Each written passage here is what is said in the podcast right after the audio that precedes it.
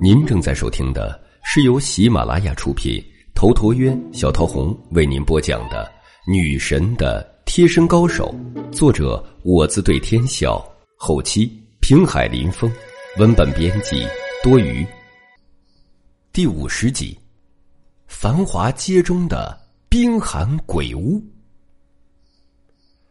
苏晴很久没开车了。他先帮陈阳绑好了安全带，随后才深吸一口气，打火启动引擎。这时候是下午三点，阳光猛烈。苏晴将车倒了出去，随后上路。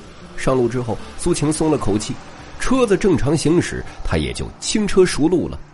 也是在这时，本来应该烂醉的陈阳忽然坐直了身子，他咧嘴一笑：“ 晴姐，车开的不错呀。”苏晴吓了一跳，随后才醒悟过来。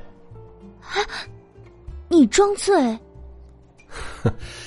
刘景天也是装醉的。好好的，干嘛要装醉啊？一起醉酒更能促进感情吗？苏晴莞尔，他一边小心开车，一边说道：“ 你从一开始就想到了要去找刘景天帮忙开酒吧，对吗？”没有。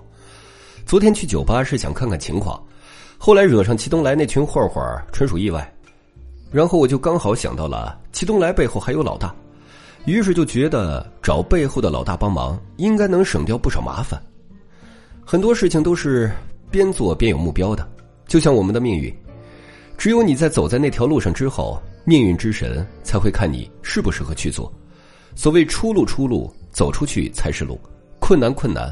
困在家里总是难，陈阳打拳也是一样，与人动手从来都没有想过要出什么招，而是一种临场机变，心中无招，手上有招，搏斗瞬息万变，与将在外，君命有所不受一样。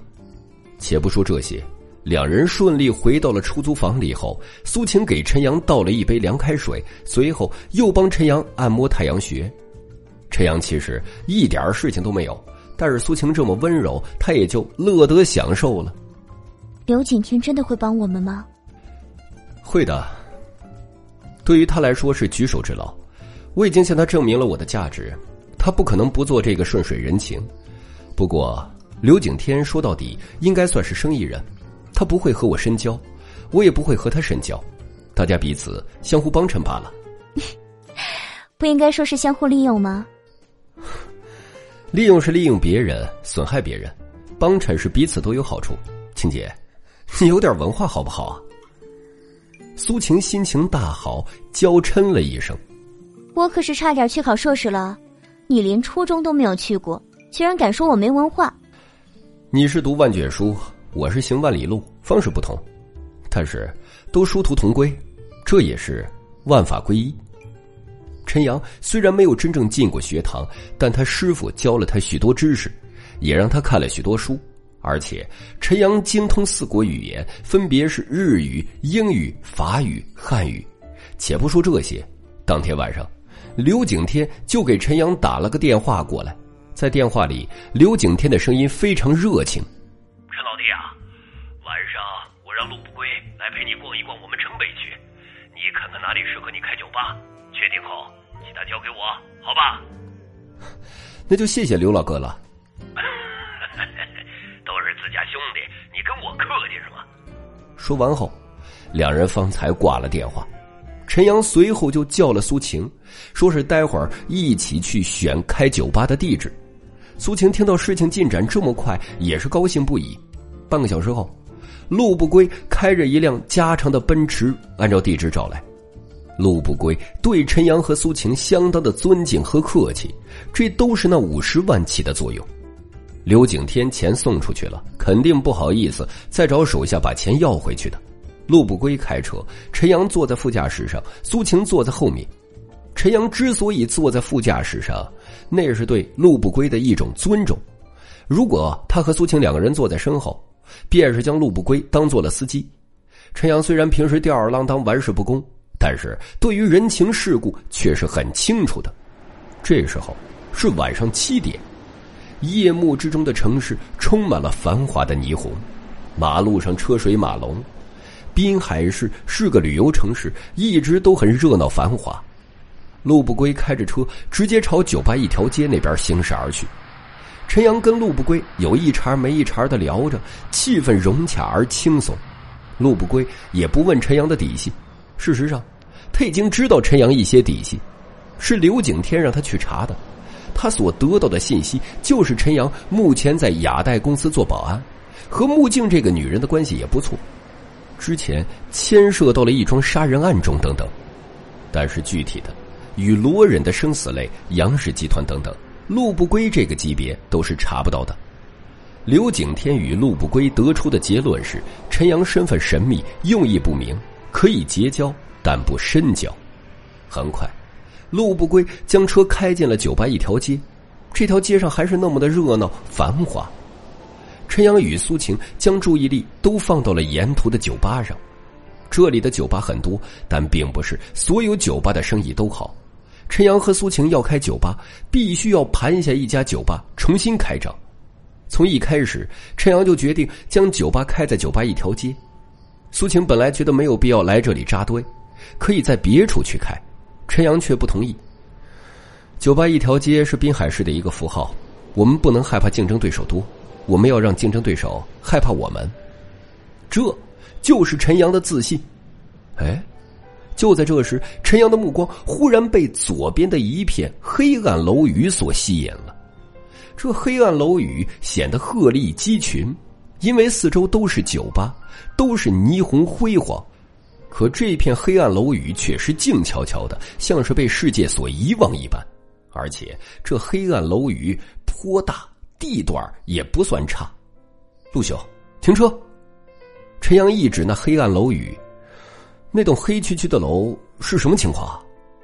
陆不归停下车，他看向那黑暗楼宇，眼里闪过一丝忌惮。啊，这栋楼宇以前是酒吧一条街里最大的、生意最好的酒吧，叫做金色年华酒吧。后来，里面的年轻老板娘被人谋杀了，之后这家酒吧就倒闭了。多久前的事情啊？呃，三年前。苏晴在一边听着。他看向黑暗楼宇，不知道为什么忽然感觉到一股阴气森森。他觉得那黑暗楼宇里似乎有一双眼睛在看着他。苏晴不由自主的打了个寒颤。陈阳，咱们走吧，我觉得这里怪怪的。陈阳见苏晴的确害怕，他沉吟一瞬，嗯，好吧，我们先回去。呃，不继续看看别处吗？不用了。陆不归感到了奇怪，但陈阳的意思坚定，他也不好多说什么。当下开车将两人送回了出租屋。回到出租屋后，陈阳让苏晴先回去休息。我还有些事情要和陆兄谈，青姐，你早点睡。苏晴心里还是有些害怕，但她也不是小女孩了，所以也不好再表现出来。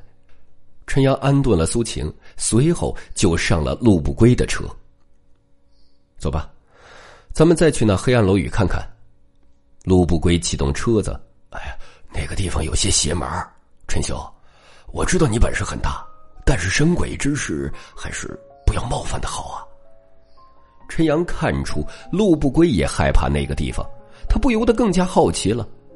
这货性格里就有猎奇的一面，现在就是不开酒吧，他也想弄个清楚。我也觉得那地方邪门金色年华酒吧既然以前是最大的酒吧，怎么就因为死了老板娘，然后三年不开张？到底里面还发生了什么事情？啊，金色年华酒吧在老板娘死后，立刻就有人接手了这酒吧。那位新老板还想好好的大展宏图，打算重新装修，但是在那新老板接手的第二天，那位老板就死了，死的时候七窍流血，身子的血肉不在。只有一张皮，总之啊，非常的恐怖。后来，警察介入调查，也没查出个所以然来。有几个警察晚上在金色年华酒吧里值班，想看个究竟。后来那几个警察也死了，死状和那老板一样。这件事儿当时在滨海市闹得风风雨雨的，后来官方辟谣镇压，如此才平息下去。当地的市委书记张书记觉得金色年华酒吧邪气，想要推回金色年华酒吧。但就在那一晚，张书记也生了一场重病，这件事儿就搁浅了。而等张书记病好后，他下了指令，谁也不要再来动金色年华酒吧。之后也有好奇探险的人进去过，但毫无意外，都死了。我是个练武的人，深知道气正则阳刚的道理，但是我在金色年华的外面待过，那一种深入骨髓的怨气和阴气直冲我的脑顶，我敢肯定，如果我真走进去，肯定会被心魔入侵，死在里面。竟然，真有这么诡异的事情！哎呀，大千世界无奇不有，咱们有时候还是要信点邪的好。嗯，要是我现在想接手金色年华，政策上能允许吗？哎呀，陈兄啊，你切莫不可！陆兄，我就是问问你，别激动啊，你就告诉我政策上能行吗？陆不归一听这话，就知道陈阳是不死心的。政策上是没问题的，因为张书记已经调任了。对于金色年华来说，政府都觉得是个瑕疵。要是有人能破了这个魔咒嘛，政府是欢喜的。还有，金色年华的房主也特别希望有人能将其买走。本集已经播讲完毕，感谢您的收听。喜欢请订阅此专辑，更多精彩内容，喜马拉雅搜索“头陀渊讲故事”。谢谢。